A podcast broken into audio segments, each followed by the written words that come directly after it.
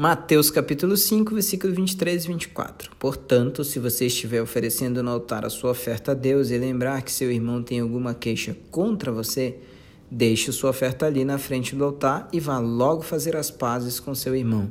Depois volte e ofereça a sua oferta a Deus. Olhar para os erros cometidos e repará-los é uma prática libertadora e que infunde paz em nós. É fácil?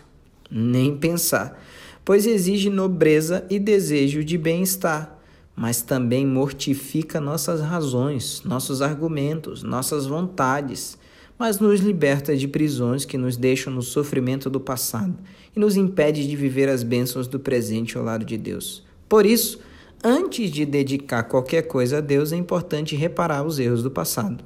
Eu sou a Dona Irã e este foi Seja um Cristão Muito Melhor em um Minuto.